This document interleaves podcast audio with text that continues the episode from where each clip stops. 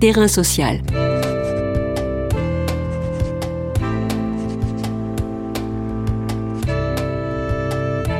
Hugues Chevarin.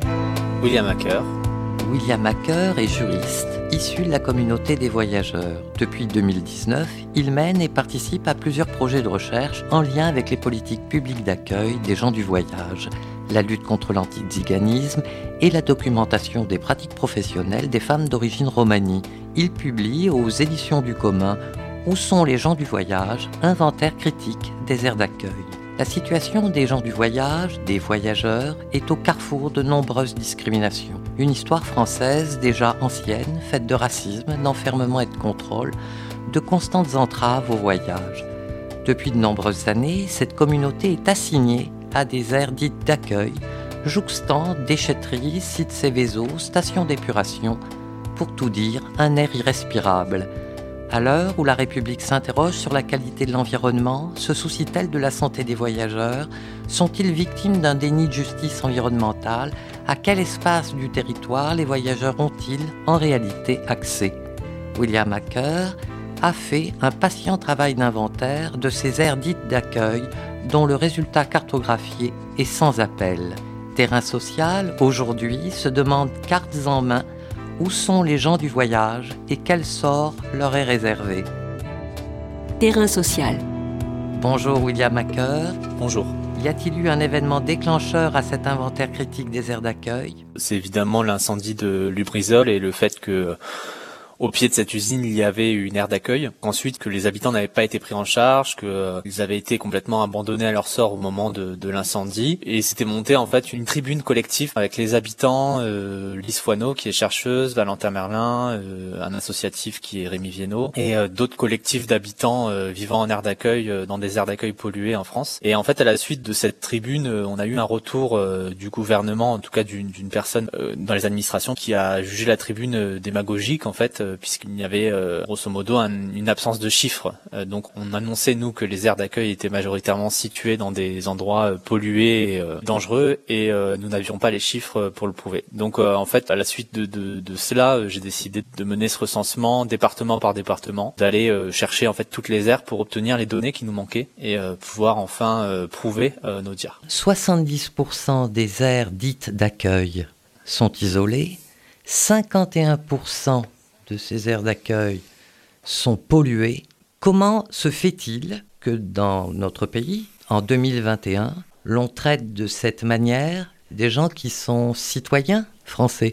Pour le comprendre, il faut euh, remonter euh, à très loin, hein, enfin au moins plus d'un siècle. Globalement, historiquement, en France, euh, l'appréhension du phénomène de l'itinérance, c'est-à-dire d'un mode de vie qui, qui n'est pas sédentaire, a toujours cristallisé des tensions, et en particulier autour de l'itinérance ethnique, c'est-à-dire l'itinérance qu'on associe à à, au Zigan en fait, hein, à la figure du Zigan et au Zigan en règle générale, en tout cas à ceux qu'on associe comme Zigan. À partir de la fin du 19e siècle, vraiment, ça s'est euh, ça s'est manifesté très fortement de la part des, des autorités publiques, un, un, un, besoin ou en tout cas une volonté de, de contrôler, euh, d'encadrer euh, et de sanctionner aussi euh, cette itinérance. Et donc ça s'est manifesté à la fin du 19e siècle par des, des premiers recensements d'ampleur des collectifs dits à l'époque bohémiens, romanichel et Zigan. Puis une loi, un statut de nomade en 1912 avec euh, des carnets anthropométriques, un contrôle extrêmement strict, des fichages racial, l'internement des nomades euh, pendant la Seconde Guerre mondiale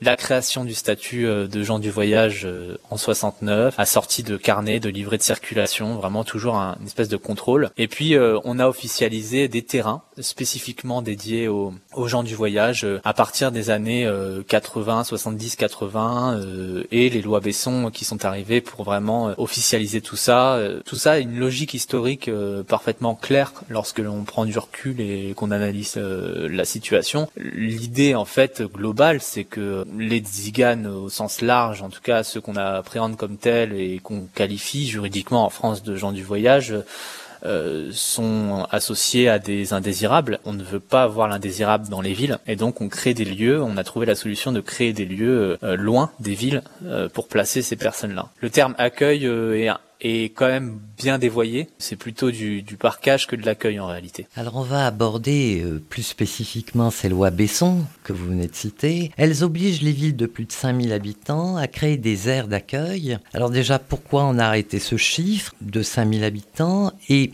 les voyageurs sont-ils interdits de séjour à la campagne, au bord de la mer? Alors déjà, pourquoi on a, on a arrêté ce chiffre? Il n'y a, y a, y a, pas vraiment de, de, données claires euh, sur, sur ce chiffre et, pourquoi on l'a arrêté. Il y, avait, y, a, eu plusieurs évidemment euh, volontés à l'époque qui se sont manifestées. Globalement, ce chiffre en fait euh, est justifié par les capacités économiques, etc. d'une ville. On, part du postulat qu'une ville de plus de 5000 habitants a les capacités d'accueillir. Mais en réalité, les villes de plus de 5000 habitants constituent moins de 6% des communes françaises, ce qui fait que de facto, 94% des communes françaises échappent à toute obligation d'accueil. Quand on ajoute à cela le fait que euh, parmi ces villes de 5000 habitants, encore aujourd'hui, une bonne partie, si ce n'est presque la majorité, euh, continue d'éviter l'accueil et continue en fait de violer les lois, hein, tout simplement, en ne construisant pas de terrain. il s'avère qu'aujourd'hui, moins de 4% des communes françaises accueillent effectivement, en tout cas ont, un terrain d'accueil. Et euh, évidemment, lorsque euh, cet accueil se concentre sur les villes à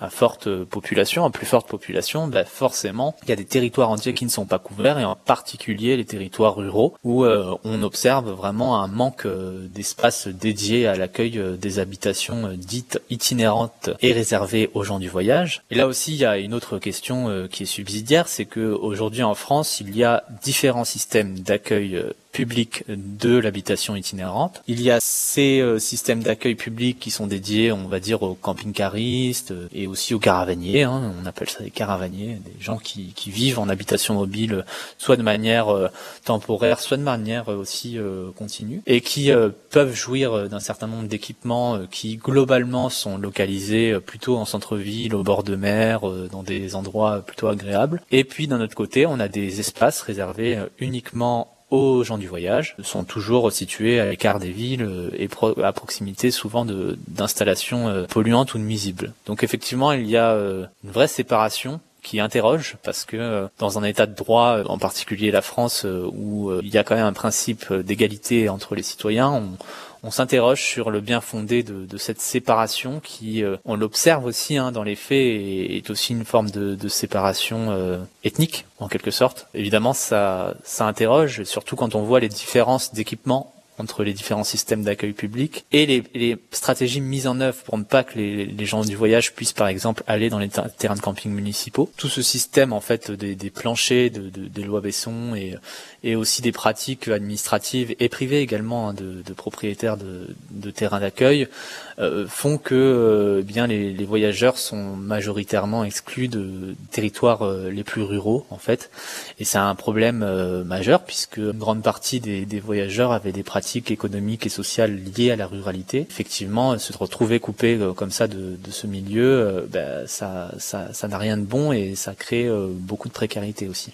Quelles sont les stratégies mises en place par les municipalités pour s'opposer à l'installation des voyageurs? Et vous parlez de stratégie d'évitement, peut-on dire même d'épuisement?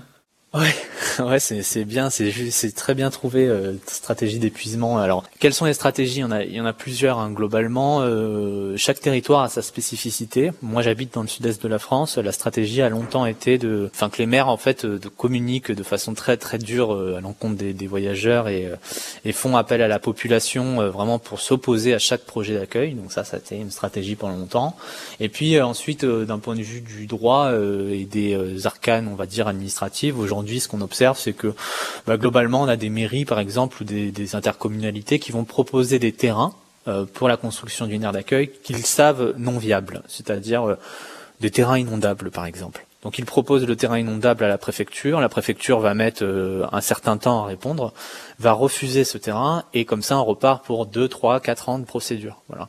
Donc on a on a ce, type de stratégie qui est mise en œuvre au niveau local. Alors, après ça c'est vraiment un exemple parmi plein d'autres, mais euh, voilà un exemple qui est assez parlant, euh, je pense, et qui fait que par exemple aujourd'hui dans les Alpes-Maritimes, dans le, le, département du 06, on a 10 fois moins de, de places d'accueil que ce qui est prévu au schéma. Et surtout en fait la majorité de ces places d'accueil sont habitées aujourd'hui par des personnes sédentarisées et donc les personnes voyageuses en itinérance, elles n'ont plus du tout de, possibilité de, stationnement légal et donc sont condamnées en quelque sorte au stationnement illégal. Vous voyez, sur le terme d'épuisement, c'est très juste aussi. Hein, euh, c'est quelque chose qu'on remarque aussi euh, beaucoup. C'est euh, un épuisement des, euh, des personnes, euh, des familles, etc., qui sont engagées dans des procédures. Et puis globalement une, forme de lassitude, je pense, euh, de, se voir constamment euh, rejeté et, euh, aussi constamment où on refuse constamment l'accueil de manière globale sur, certains territoires.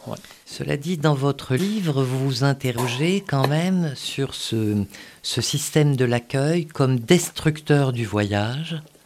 Alors, plusieurs réflexions. Est-ce qu'il y a donc toujours le vieux démon de l'errance dans la société française Quel serait l'idéal du voyage?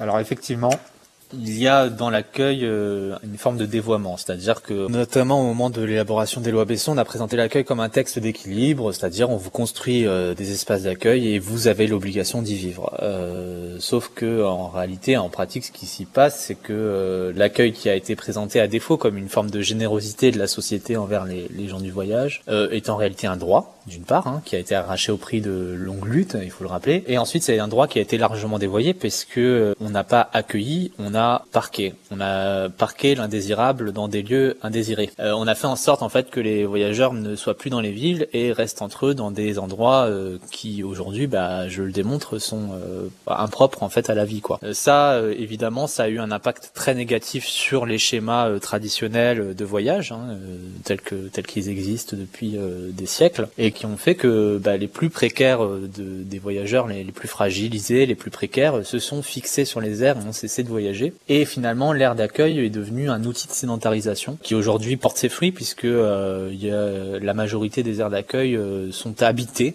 et non plus simplement ne faut pas qu'accueillir. Elles, elles, sont des lieux d'habitat où les gens s'y sont fixés et sont en attente de solutions d'habitat digne, à défaut d'habitat indigne que sont devenus bon nombre d'aires d'accueil. Il y a également des formes d'errance quasi institutionnalisées dans certains territoires où, en l'absence de capacité d'accueil et avec une répression extrêmement dure de l'installation illégale et des expulsions à répétition, etc., on se retrouve avec des populations qui sont euh, complètement, d'une part, marginalisées, qui n'ont pas d'endroit euh, de halte légal possible et se retrouvent en fait à tout le temps euh, enchaîner expulsion sur expulsion sur expulsion. C'est extrêmement euh, problématique et c'est présenté ensuite euh, à la population euh, des villes, aux populations des villes comme comme une forme de criminalité, ce qui évidemment entretient un cercle vicieux hein, puisque les voyageurs étant criminalisés, leur mode de vie étant montré du doigt, et eh bien la société n'est pas encline à faire un quelconque effort supplémentaire pour leur inclusion. Donc on a un peu comme ça un cercle vicieux qui, qui s'installe et ce qu'on a présenté comme un accueil, euh, au final, euh, en pratique, se transforme en, plutôt en outil de sédentarisation et contraint en fait à arrêter le voyage. D'un côté, on a renforcé considérablement la répression euh, de la pratique du voyage en réduisant le cadre légal également hein, de ces possibilités de voyager. On a contraint à des lieux et à des lieux prédéfinis qui, qui transforment complètement les schémas économiques et sociaux et surtout à des lieux qui sont en nombre complètement insuffisant et qui surtout de nature sont inadaptés à la pratique du voyage puisque euh, ceux qui voyagent réellement pas besoin de cette forme d'air d'accueil. Ils ont besoin plutôt euh, de formes plus ouvertes, euh, moins surveillées, plus accessibles, où on est moins entassé, peut-être aussi plus sommaire, mais en tout cas en plus grand nombre. voilà, ça c'est certain. Vous qui êtes juriste, vous appelez évidemment euh, à ce que justice soit rendue aux voyageurs et vous appelez aussi, et ça ça me paraît être fondamental, à une justice environnementale. La situation des aires d'accueil en France, elle, elle, elle traduit différentes, différentes choses. Elle, traduit le fait qu'il y a des inégalités environnementales qui sont plus fortes, qu'on qu vit plus de manière plus forte en étant voyageur qu'en étant sédentaire. C'est une certitude, puisque en enchaînant euh, des lieux qui sont constamment à côté de stations d'épuration ou de déchetteries, forcément, on est plus exposé à des nuisances environnementales que les autres. Moi, je n'hésite pas aujourd'hui à utiliser la notion de racisme environnemental, qui est une notion qui a émergé ces dernières décennies en partant des États-Unis, mais qui est arrivée en Europe et qui aujourd'hui est, est réutilisée, par exemple, par le Bureau européen de l'environnement pour qualifier la situation des Roms en Europe de l'Est, qui est tout à fait autant catastrophique. Mais en France, je trouve qu'on a peut-être un des, un des modèles les plus institutionnels institutionnalisée de racisme environnemental puisque les aires d'accueil font l'objet d'un choix public et que surtout elle ne concerne qu'une seule catégorie de la population qui historiquement est appréhendée sous le prisme euh, de l'ethnicité. Forcément, euh, ça questionne euh, sur une autre notion qui est celle de justice environnementale, c'est-à-dire bien quand on a comme ça des expositions aussi fortes à des inégalités environnementales, à des atteintes environnementales, on est en droit de demander justice, de demander un rééquilibrage en fait hein, dans, dans, ces atteintes et d'aspirer si ce n'est à de l'accueil digne, à de l'habitat digne, c'est-à-dire euh, d'éviter les pollutions, d'éviter les relégations dans des zones industrielles, auprès de déchetteries, d'autoroutes, euh, de, de, centrales euh, électriques, etc. La notion de justice environnementale, elle est centrale, et elle est d'autant plus centrale qu'elle permet d'appréhender ces phénomènes de manière globale. On se rend compte aujourd'hui, par exemple, que les populations euh, d'outre-mer en France sont beaucoup plus victimes euh, d'atteintes environnementales que les populations de métropole. De manière globale, on a des phénomènes dus au chlordécone aux Antilles, on a la locose bovine qui a été traitée d'une façon absolument aberrante à la Réunion, des systèmes d'habitat indignes à Mayotte, voilà. Donc on, a quand même vraiment une forme d'injustice environnementale dans des territoires où finalement où les populations dites minorées, minorisées ou parfois même marginalisées sont présentes. Et ça, ça pose euh, évidemment de, un problème en termes d'égalité euh, et de citoyenneté. Quelles actions peuvent être menées pour que les voyageurs soient enfin des citoyens de plein droit Des citoyens de plein droit, les voyageurs légalement, en tout cas d'une manière très théorique, le sont depuis la loi d'égalité citoyenneté de 2017. C'est-à-dire que la catégorie administrative de gens du voyage, qui date de 69, a été officiellement, on va dire, vidée de sa substance. Reste aujourd'hui une dénomination administrative et ce qui n'a pas été vidé de sa substance, c'est la pratique administrative ce sont des pratiques, un ensemble de pratiques discriminatoires qui visent les gens du voyage et ça évidemment euh, il faut le réinterroger parce que euh, il n'est pas encore, il est pas normal encore aujourd'hui qu'il y ait de telles différences de traitement, notamment en matière d'accès au, au, sol en fait, hein, déjà premièrement et puis d'inclusion dans les villes, d'inclusion scolaire, d'inclusion dans le monde du travail, etc.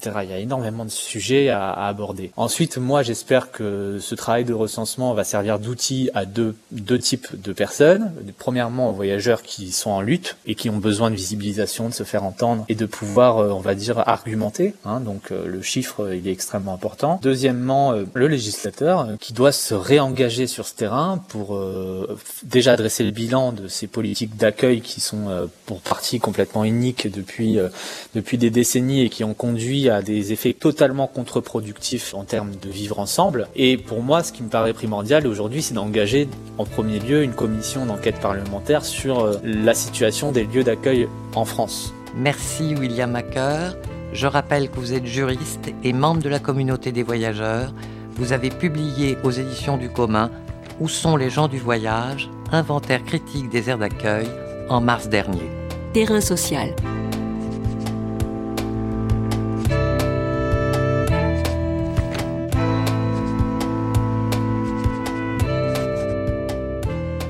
les podcasts du chantier sont à retrouver sur lechantier.radio et sur les plateformes d'écoute.